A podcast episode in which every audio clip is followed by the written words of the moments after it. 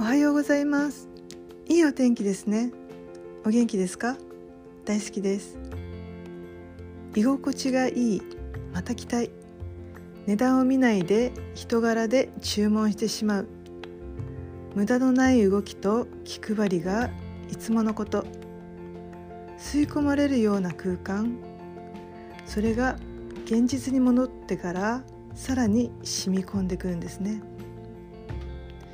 自分も同じ人間ならやってみよう。百聞は一見にしかず本当ですね。人生が変わる感じです。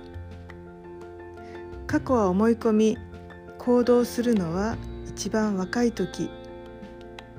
現状を変えるための良い研修でした。ありがとうございました。良い一日をお過ごしくださいませ。